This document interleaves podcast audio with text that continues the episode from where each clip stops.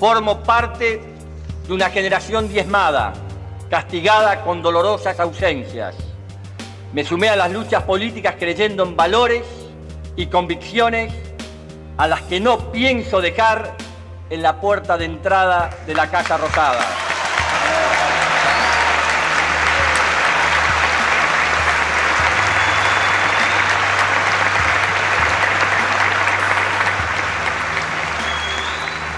No creo en el axioma de que cuando se gobierna se cambia convicción por pragmatismo. Eso constituye en verdad un ejercicio de hipocresía y cinismo.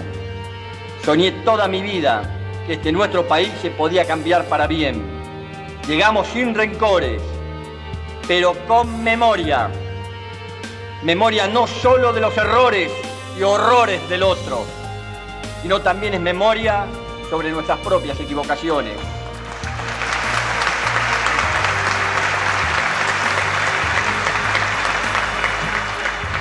Memoria sin rencor que es aprendizaje político, balance histórico y desafío actual de gestión.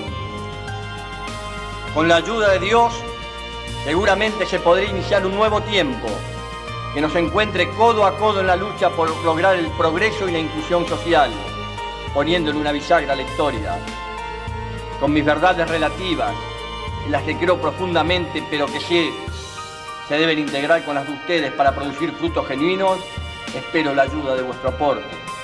No he pedido ni solicitaré cheques en blanco. Vengo en cambio a proponerles un sueño, reconstruir nuestra propia identidad como pueblo y como nación. Vengo a proponerles un sueño, que es la construcción de la verdad y la justicia, vengo a proponerles un sueño, que es el de volver a tener una Argentina con todos y para todos. Les vengo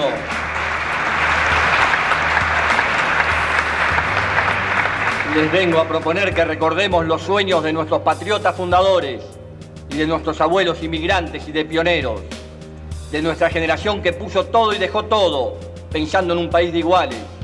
Pero yo sé y estoy convencido que en esta simbiosis histórica Vamos a encontrar el país que nos merecemos los argentinos. Vengo a proponerles un sueño. Quiero una Argentina unida. Quiero una Argentina normal. Quiero que seamos un país serio, pero además quiero un país más justo. Anhelo que por estos caminos se levante a la faz de la tierra una nueva y gloriosa nación, la nuestra. Muchas gracias. ¡Viva la patria!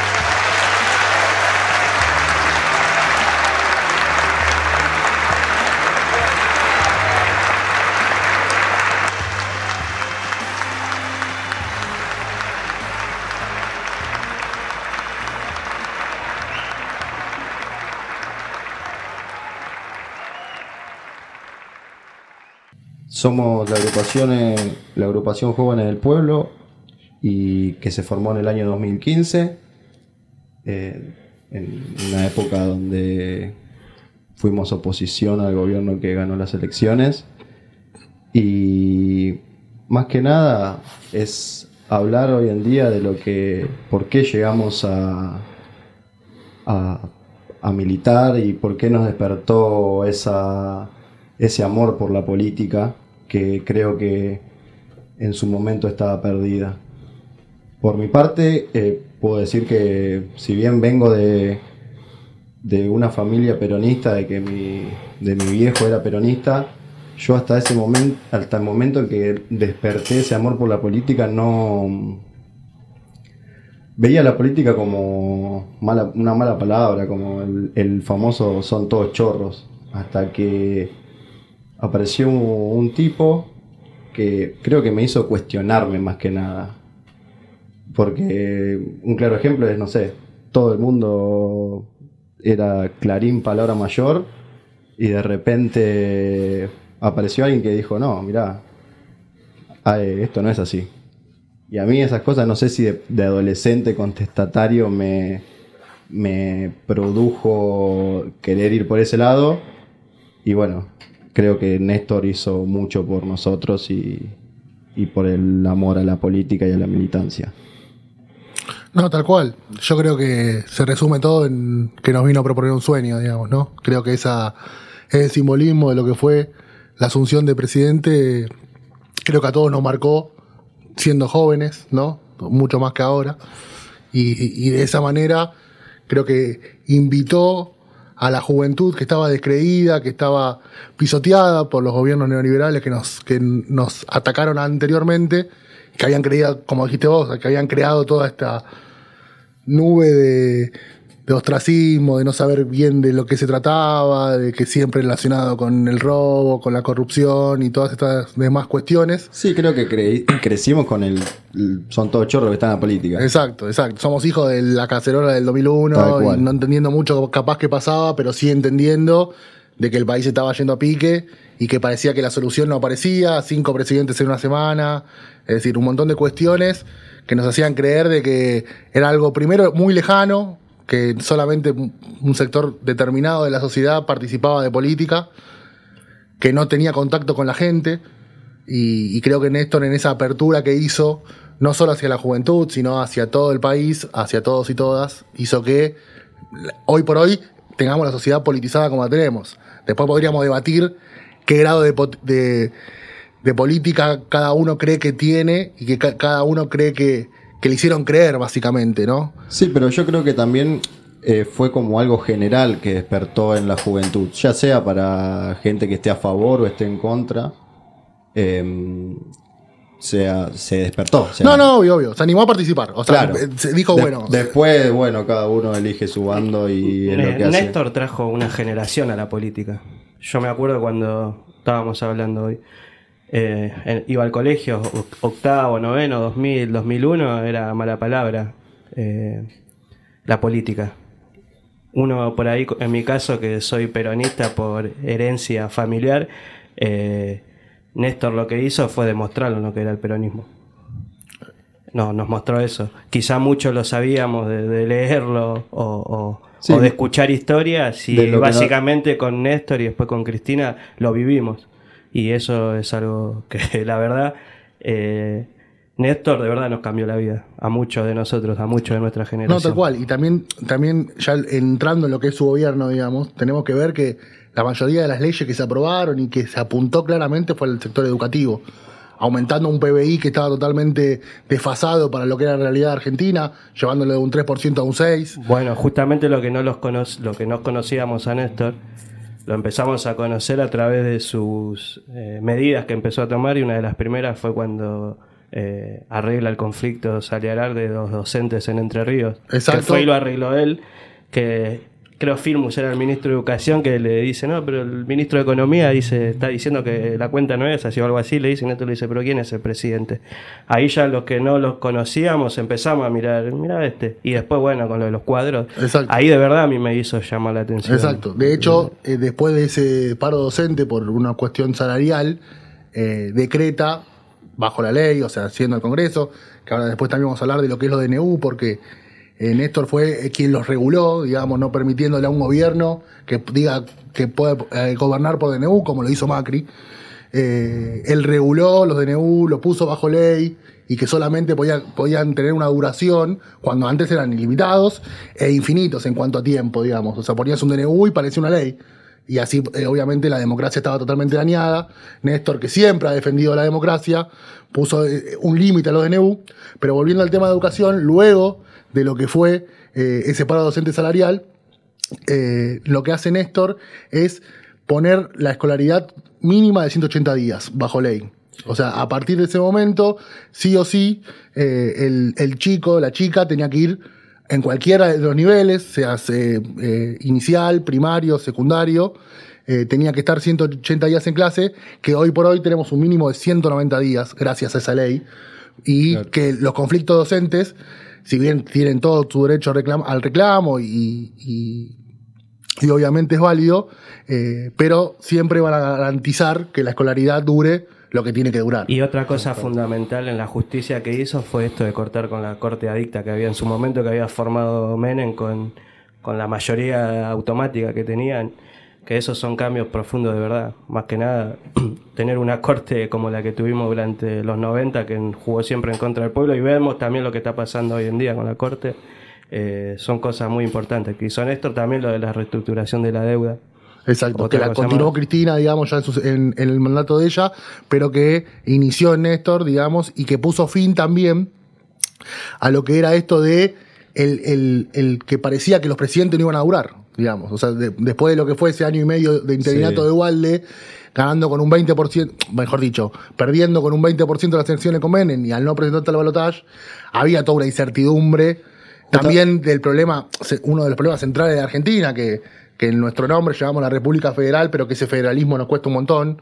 Y que una persona que venía del sur, de Santa Cruz, para nosotros los, los porteños, Sí, digamos, no justamente hoy, somos, está- hoy estábamos hablando de eso, de que se miraba muy, muy de reojo a Néstor cuando llegó y mismo, mismo nosotros. Sí, no, si no lo claro. conocía. Claro. Para mí, yo si en- votaba en ese balotaje, si se hubiese dado, yo votaba sí. No, yo, creo que no la, votaba. yo creo que la mayoría de la gente que, que, que votó y votó así. Pero bueno, o sea, es, es la realidad y la única verdad es la realidad. creo que no aclaramos que estamos haciendo un homenaje a Néstor. Sí, no, bueno, tal cual. Pequeño detalle. Y, y también algo que es fundamental, digamos, que hoy por hoy, eh, sobre todo obviamente en el gobierno de Macri se debatió un montón, que fue la ley de flexibiliz- flexibilización laboral, que fue Néstor quien la quitó, Sí. que es lo que se conocía como la ley Banelco. Fue un, que pre- esca- fue un escándalo. exacto, hermoso. exacto, Me obviamente acuerdo que... de Ponte a Cuarto todavía. Exactamente, apellido no me que de hecho- escándalos fueron todas las, las las leyes, de y todas tuvieron un nombre Sí, peculiar. De sí. hecho, eh, justamente esa ley de flexibilización laboral se conoce vulgarmente como la ley Ponta Cuarto, digamos, por este Claro. escándalo que se produjo. El arrepentido. Exactamente, y, y de esta manera también lo, pone fin y pone un límite a lo que era la relación empresario-trabajador, algo que es totalmente eh, cercano y, fundamental y, y parte de sus cimientos para el peronismo, digamos. El peronismo del estado de bienestar que propone siempre va a ser un intermediario directo entre el empresario y el trabajador para salvaguardar los derechos del trabajador y que se vería cada vez más eh, como el empresariado, siempre adicto al poder de turno, permitía que esos, esos abusos cada vez sean mayores. Y esa ley de flexibilización laboral claramente era un ejemplo de cómo los empresarios podían hacer lo que quieran con el trabajador. Obviamente, por eso también ese reclamo permanente dentro de lo que fue la gestión de Mauricio Macri, que intentaban sacar esa ley para que el empresario vuelva a tener ese, ese dominio total sobre los trabajadores. Y, eh, por suerte, digamos, eh, claramente Macri en ningún momento tuvo ni los ovarios de Cristina ni los huevos de Néstor, ¿no? Porque siempre se quedó ahí. Me gustó escuchar la palabra peronismo, porque siempre pensé de Néstor y desde nuestros comienzos, volviendo un poquito a lo que es eh, cuando arrancó Jóvenes del Pueblo, nosotros, después de 12 años de kirchnerismo y de ser una banda de chicos que, que no participaba en política, cuando vimos que estaba perdido y que había ganado Macri y que en esos 12 años aprendimos tanto de política y de peronismo gracias a Néstor y gracias a Cristina que no, nos demostraron el peronismo a un montón de generaciones que no habían vivido a Perón. Exacto. Entonces escuchábamos al peronismo por nuestros abuelos o por nuestros viejos que habían vivido esa época y lo escuchábamos como algo que era... eh, En blanco y negro. en blanco y negro, que quedaba. Me, me cuesta decirlo porque hay muchos que se pueden enojar o podés herir susceptibilidades, pero era algo antiguo. Y Néstor y Cristina Sí, lo que, vinieron. veías en los libros. Néstor y Cristina lo que vinieron a decirnos era el peronismo sigue vigente y se hace de esta forma. Y muchas generaciones conocieron al peronismo, por eso me gusta decirle a Néstor que Néstor fue para un montón de gente el peronismo 2.0, haciendo un Exacto. paralelismo con lo que es la tecnología, porque son justo las mismas generaciones. El tipo nos vino a explicar con hechos fehacientes y con verdades y llevando la política al plano, a lo llano, que el peronismo seguía vigente y que lo que habíamos vivido de peronismo, algunos de nosotros, de nuestras generaciones, como el mal llamado para mí menemismo, que entraba todo englobado con lo que era el peronismo porque había sido bajo ese escudo que Sí, sí, sí. eh, el, el riojano había llegado al poder, eh, nos dimos cuenta que no era, nos dimos cuenta que el peronismo era lo que estaban haciendo Néstor y Cristina. Y nos dimos cuenta por ahí 12 años después de haberlo vivido, tuvimos que vivir una década entera de reivindicar un montón de políticas que habían surgido y que habían aparecido en la Argentina gracias a Perón y gracias a Evita durante los gobiernos de Kirchner y de Cristina. Cuando vimos que perdíamos y que venía lo otro, que era el peronismo, que venía el neoliberalismo, que venían las privatizaciones, que venían eh, las bajas de, de sueldos, que venía el 2001, El hambre. eh, Claro, el hambre. Eso es lo que veíamos, eh, que venía en 2001. Que nos acusaron de una campaña de miedo. De miedo, que nos quedamos después terminó siendo. Claro, exactamente, nos quedamos cortos. Y bueno, eso es producto también de la influencia de los medios de comunicación. Y bueno, como, como dijimos recién, eh, creo que Néstor también marca esa, esa, esa dirección del peronismo a enfrentarse a esos monopolios que nos tenían Somos consecuencias. Exacto. de Néstor. Yo creo Exacto. que, que no hubo en la historia, vos que sos profesor de historia me puedes corregir, no sé si hubo un presidente como Néstor que contestaba editoriales de la Nación en medio de actos. Eh, la verdad que, ¿sabés por qué no? Porque eh, desde Perón, digamos, que era otro otros tiempos, digamos, eh, eso es clave aclararlo también. Eh, no podemos comparar el 45 con el, 2000, con el 2003. Hay una no, distancia.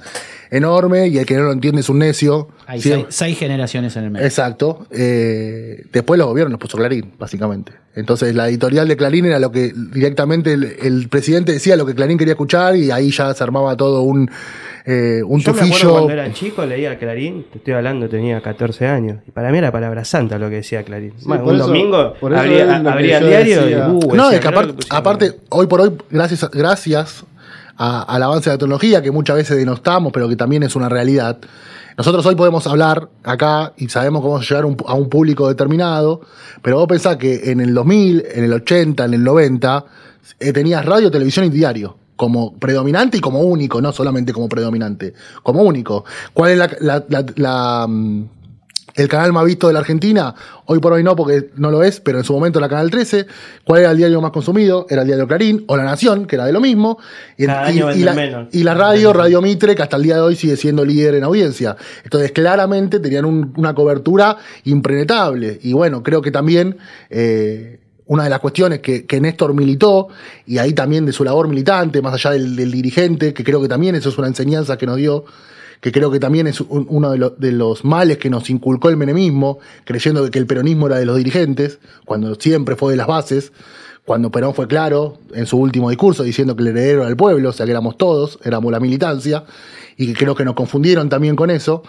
Eh, él militó la ley de medios como senador, como, como compañero de Cristina, como primer damo, por llamarlo de alguna manera, pero realmente fue una militancia acompañando a su, compa- acompañando a su compañera, valga la redundancia. Entonces, en esa demostración de, de militancia, en esa demostración de compañerismo y en esa demostración de, una, de un cuidado con, para con nosotros, eh, nace, nace esa ley de medios que creo que es una de las leyes que tendríamos que volver a militar rápidamente y tratar de volver a conseguir eso que obviamente después con, con una justicia dicta como, la es la, como es la de la Argentina, con esas fusiones raras y, y- bastante eh, aprovechando esos grises, digamos, eh, aprovechando los grises que, que- tiene la justicia, llegaron a ese punto de poder fusionarse y seguir trabajando como trabajan. Pero creo que es uno de los, de los desafíos que tenemos por delante, seguir militando esa ley que, que Néstor nos, Es, nos es algo que nos puede que nos puede ayudar. Igualmente, no creo que todo pase por ahí porque quedó demostrado que Cristina con un libro le ganó a todo un aparato mediático para poder ganar las elecciones No, de Sí, pero 2019. sí que es muy importante y que también tenemos preparado. Pero ojo, la ganó Cristina porque es distinta, porque es una, un- una de las personas del mundo de la política que tanto el que la quiere como el que no la quiere sabe que es una cabeza distinta que está a otro nivel y que por eso la pudo ganar. No creo que le gane cualquiera con un libro Claro, Exacto. Exacto, exacto. a- Exacto. a los medios concentrados. Y A mí lo que me pareció increíble de la jugada que hizo Cristina con esto de Alberto es que ella lo avisó que lo iba a hacer. Hace un año en una nota en Infobae, si mal no recuerdo cuando me Sí, ella dijo que si, si era, un obstáculo para el peronismo, ella se corría. No, tal cual, tal cual. Y- Esos gestos en la historia eh, se vieron muy pocos. No. Más hablando de política, ¿no? Que sabemos.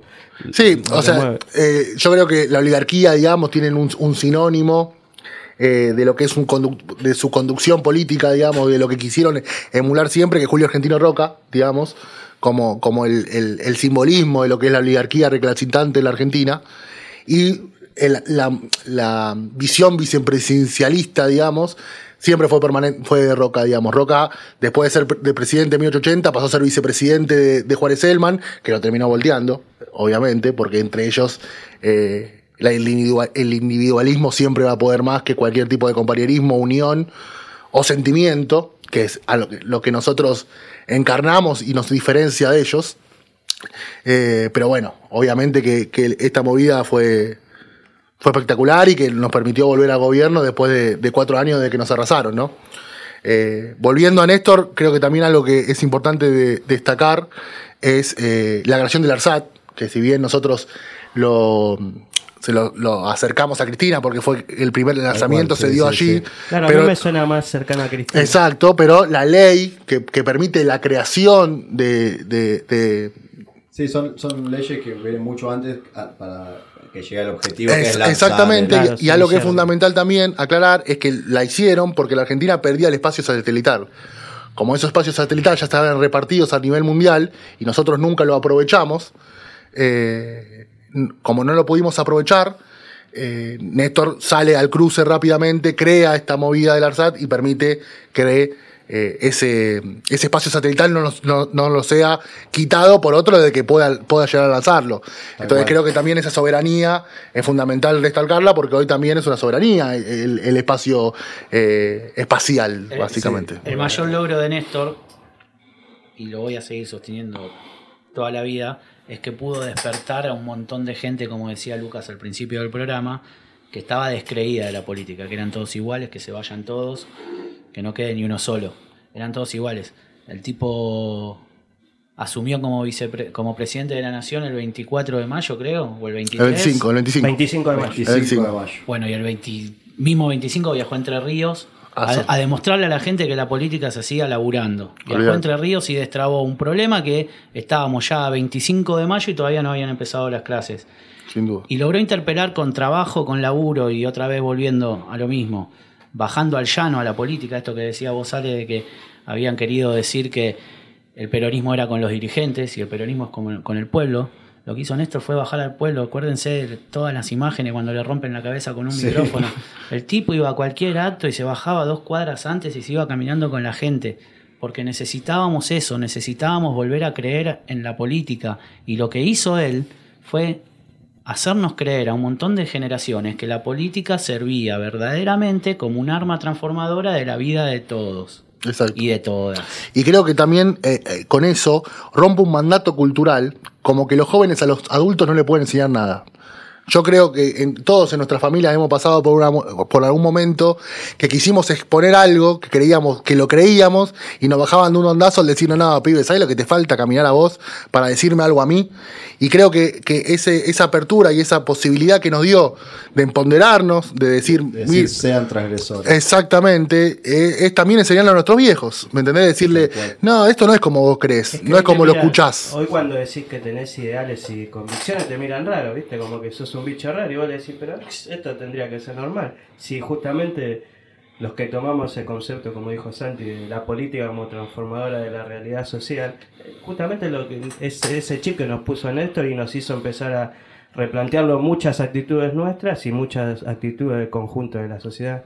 Pero sin duda, no sé, a partir de cuando ustedes empezaron a decir en sociedad que eran kirchneristas.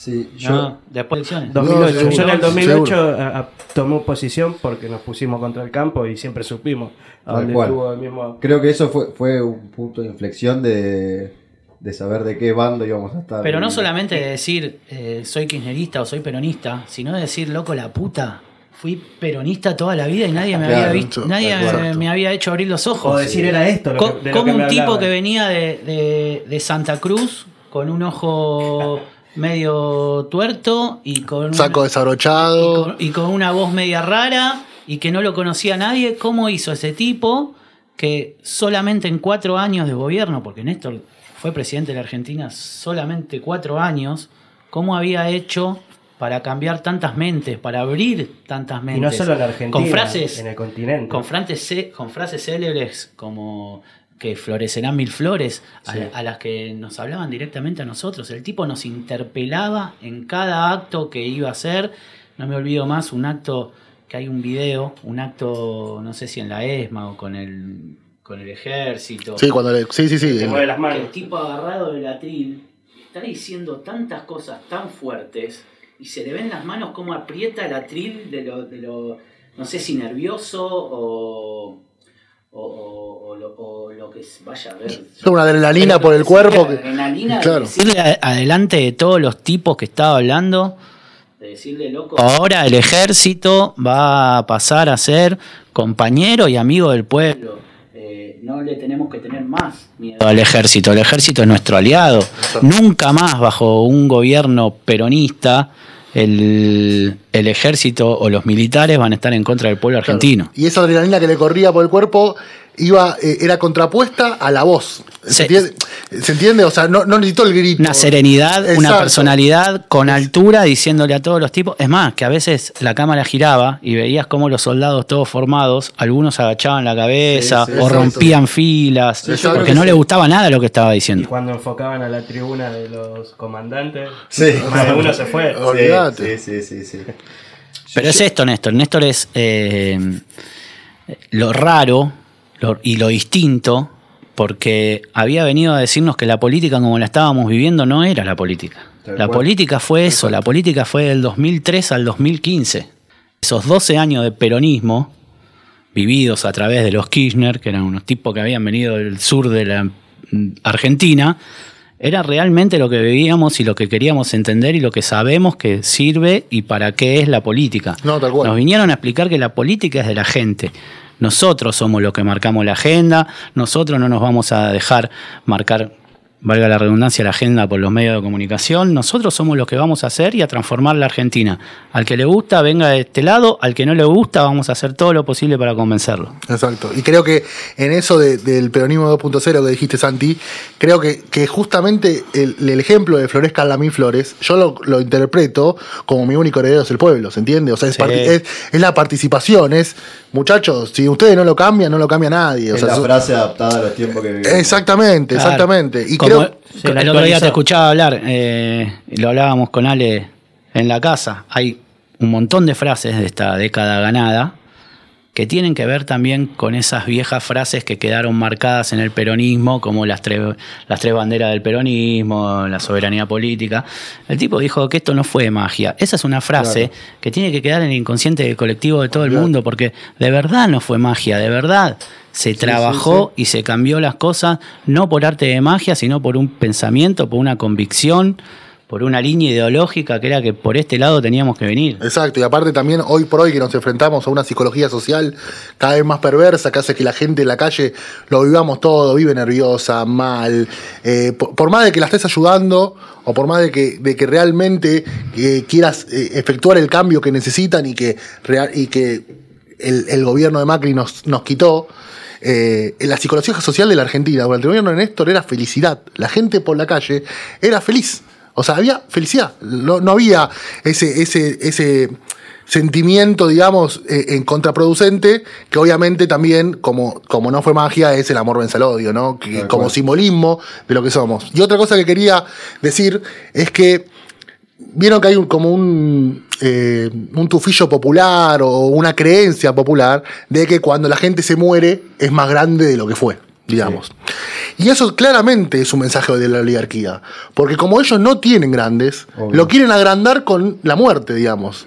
A mí no me pone feliz que Néstor se haya muerto, todo lo contrario. Hasta el día de hoy lo sigo llorando, sigo pensando que fue una lástima, que, que- que se nos escapó una de las mentes más brillantes de la Argentina en el siglo XXI y también Y en el siglo XX. Y de América, obviamente, o una sur que, que no hablamos, pero que también, eh, Pero- siendo el primer presidente de lo que era una, una patria grande como la que soñó Simón Bolívar. Claro, por eso Néstor atravesó la frontera Argentina. Exacto. Fue muy importante en, esa patria grande que soñó San Martín, que vio Perón y que Néstor también veía y, intentó, y, y no solo intentó, sino que lo logró.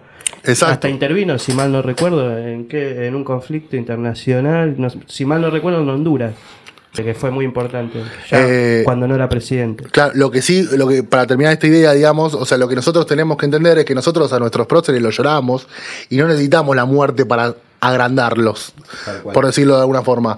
Nosotros eh, sabíamos de la grandeza de Kirchner en, en el momento que fue gobierno, en el momento que fue que le tocó ser senador, eh, eh, no, no hacía falta tener que, que llegar a la muerte como para agrandarlo. Lo mismo creo yo también le pasó a Alfonsín, que, que se lo agrandó con, con la muerte, pero que durante su gobierno, con todas las limitaciones que tuvo, las mismas que Néstor, en, en la mayoría de las ocasiones las mismas que Néstor, con la diferencia de que Néstor era peronista y, y Alfonsín no. Sí, Digamos. los O sea, mismos rivales. Exactamente, o sea, a lo mejor eh, eh, la, la- la forma de la acción y reacción del peronismo, que cada, cada cosa que, que pasa siempre va a accionar, que a veces queda pedaleando y a veces la emboca, pero siempre va a accionar. Y creo que eso también es un poco lo que lo diferencia del radicalismo, que no acciona, digamos, básicamente. Le cuesta arrancar. Exactamente, no tiene, no tiene quinta, se Como, como para ir cerrando, quiero hacer una pregunta a cada uno y decir un momento que les haya marcado Néstor. Empezando por vos, Ale. Eh, a mí particularmente creo que es, es simbólico la bajada de los cuadros. Eh, creo que no es un solo, no es simbólico solamente en lo real, en, lo, en el momento, sino en lo que es lo la historia, digamos. Es una reivindicación para la lucha de las madres, para la lucha de las abuelas, totalmente necesarias, que, siempre estuvieron cercanas a nosotros, eh, porque son nuestras, y, y a lo mejor la habíamos dejado pasar, o sea, no, no- no es un dato menor que haya encarcelado a los genocidas tres meses después de asumir.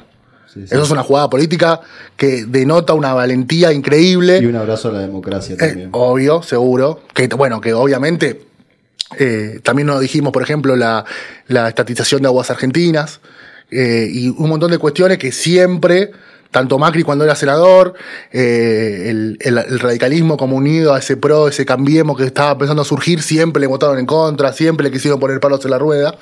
Y él siguió con esa valentía, que entendía que el objetivo era una democracia más firme, no solo para Argentina, como dijimos, sino que también para el resto de Latinoamérica, obviamente apoyado también que en la suerte que tuvimos, que la mayoría de los, de los mejores cuadros del siglo XXI hayan coincidido en el gobierno y que ojalá que, si- que, pareciera que esa tendencia está volviendo a, a partir, eh, a resurgir.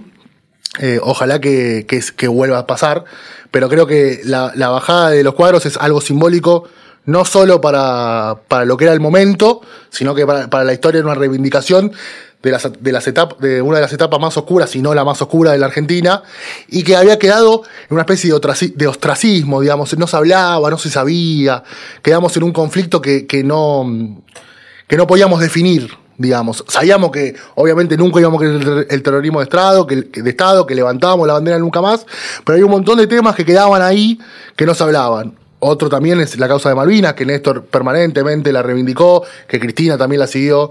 Entonces parecía que como que la década del 70 y del 80 de la Argentina no había pasado, que se había olvidado. Y creo que para, para poder surgir como país, para poder ser un país mejor, eh, la historia es fundamental, bases. porque lo- aquellos países que no conocen su historia están condenados a repetirlas.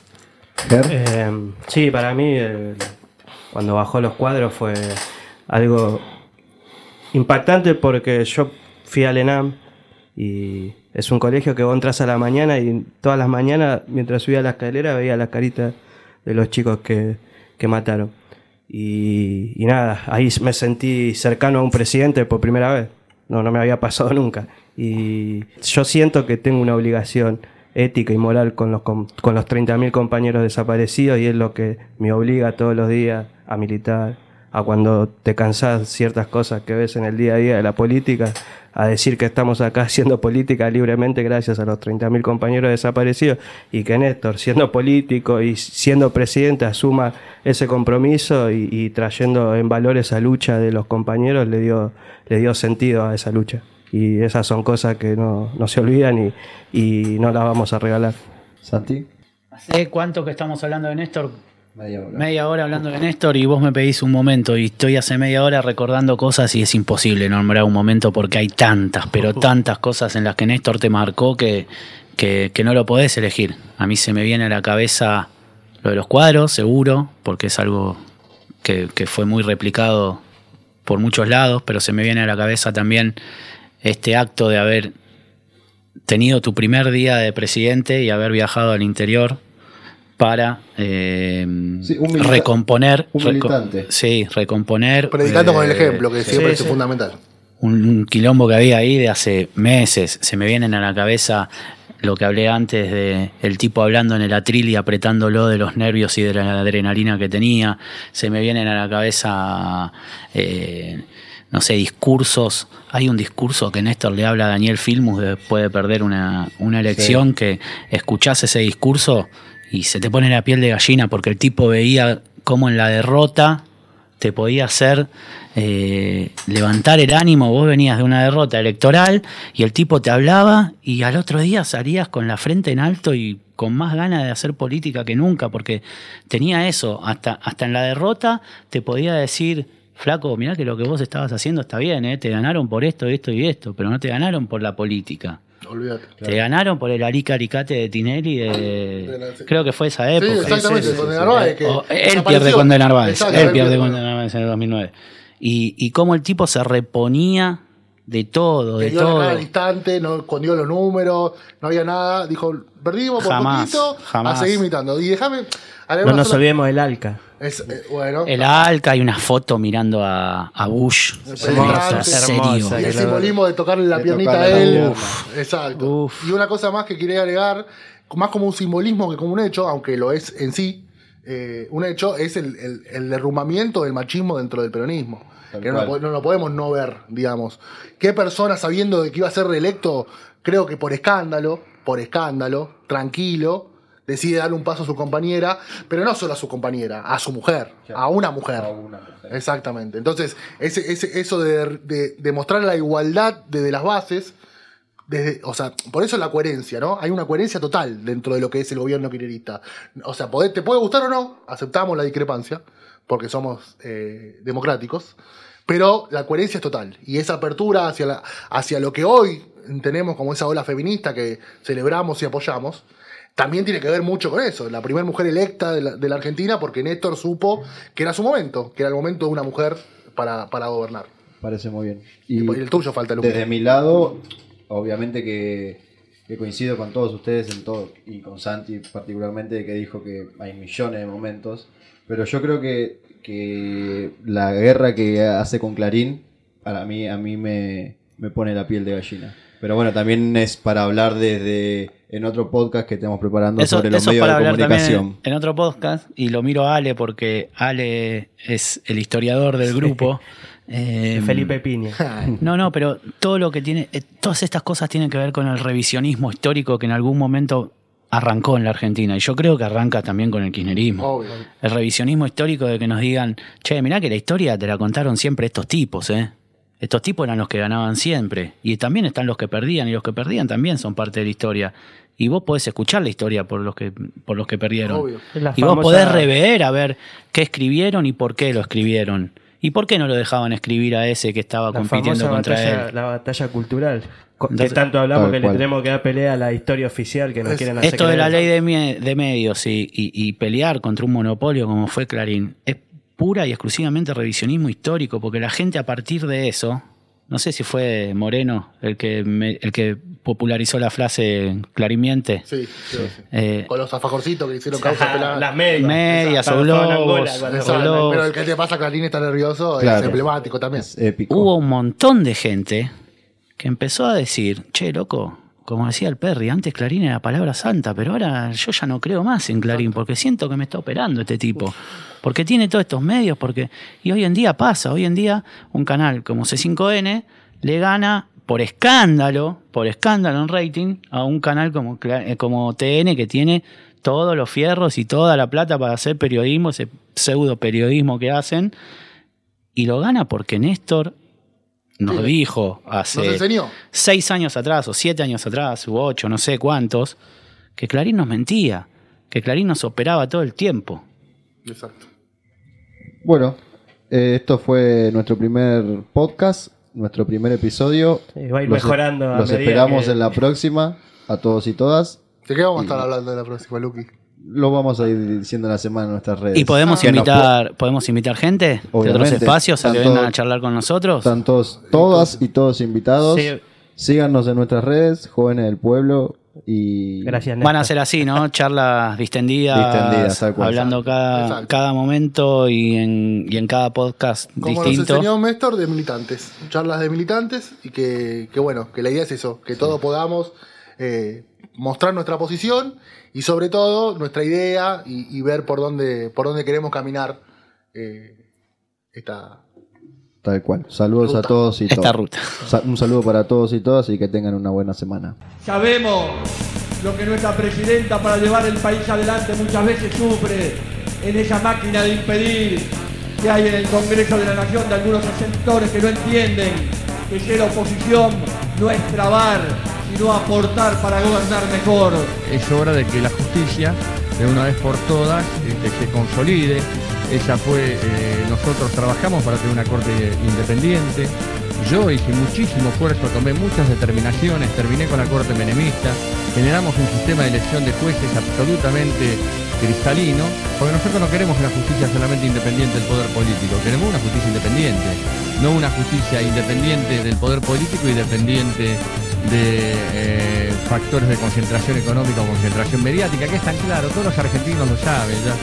Eh, le harían un bien a la Argentina que realmente eh, las leyes del Parlamento se puedan aplicar tranquilamente, que se termine este juego de la justicia cautelar, que es una verdadera vergüenza.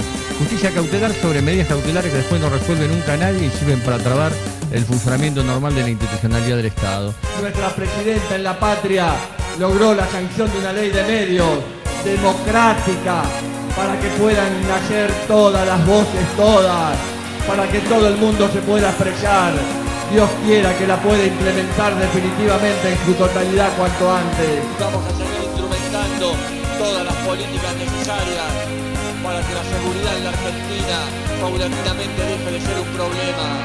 Pero con la seguridad no se termina ni con un discurso, ni se termina quienes tienen la responsabilidad de bajando los brazos y no se termina realmente ordenando institucionalmente todos los organismos de seguridad, colaborando como corresponde, teniendo una actitud responsable y una actitud seria, consolidando un modelo de justicia y de equidad y trabajando junto a todos los argentinos y no especulando en políticamente con el sufrimiento de tal o cual familiar para obtener un voto más. Nosotros eso no lo vamos a hacer. Vamos a dar la batalla, vamos a dar la lucha, vamos a dar el trabajo. Una frase que dijo el general Perón cuando regresó el 20 de junio del año 1973 definitivamente a la patria y nosotros queremos en en este recordatorio del general Perón con absoluta amplitud decir que para un argentino no hay nada mejor que otro argentino.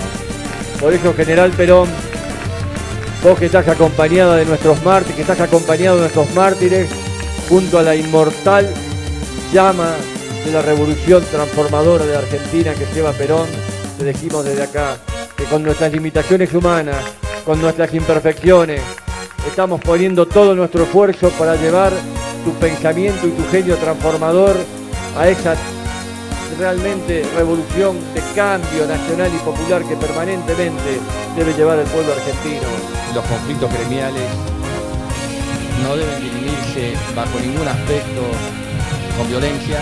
El gobierno, todas las instituciones en general, nosotros el gobierno, tienen que trabajar todos fuertemente para que los autores intelectuales, escúcheme bien, los autores intelectuales y materiales de este hecho sean severamente castigados. Yo no soy nadie para culpar o exculpar a alguien, ni culpar ni exculpar, pero confío mucho en la justicia. Y le digo acá a todos los dirigentes que me acompañan, no tengan miedo. Por favor, no le tengan más miedo a la concentración mediática ni a Clarín. Coraje que hay un nuevo amanecer, una nueva patria. Demostrémosle a todos. No dejemos a la presidenta sola en esa batalla. La tienen que acompañar todos ustedes.